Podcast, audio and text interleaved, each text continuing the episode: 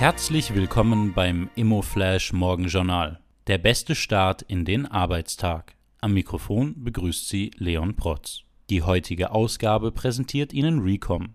Wer hoch hinaus will, muss weiter denken. Inspiration und Ideengeber für die Spitzen der Immobilienwirtschaft. Heute ist Donnerstag, der 18. August und das sind die Schlagzeilen. Justizministerium prüft Preisabschlag.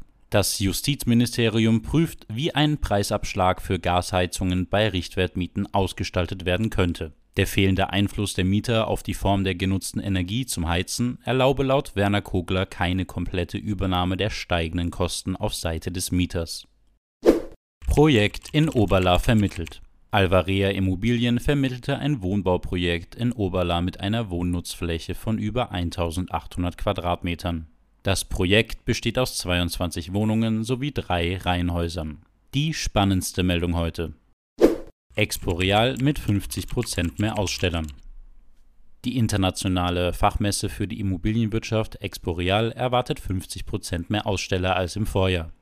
Die Expo findet auf dem Gelände der Messe München vom 4. bis zum 6. Oktober statt. Mehr als 1900 Aussteller stellen ihre Unternehmen und Lösungen vor. Themenschwerpunkte für dieses Jahr sind ESG, Wohnen, Zinspolitik und Klimaschutz. Das waren die wichtigsten Informationen zum Tagesbeginn. Mehr dazu und was die Branche heute sonst noch bewegen wird, erfahren Sie wie gewohnt ab 14 Uhr auf immoflash.at.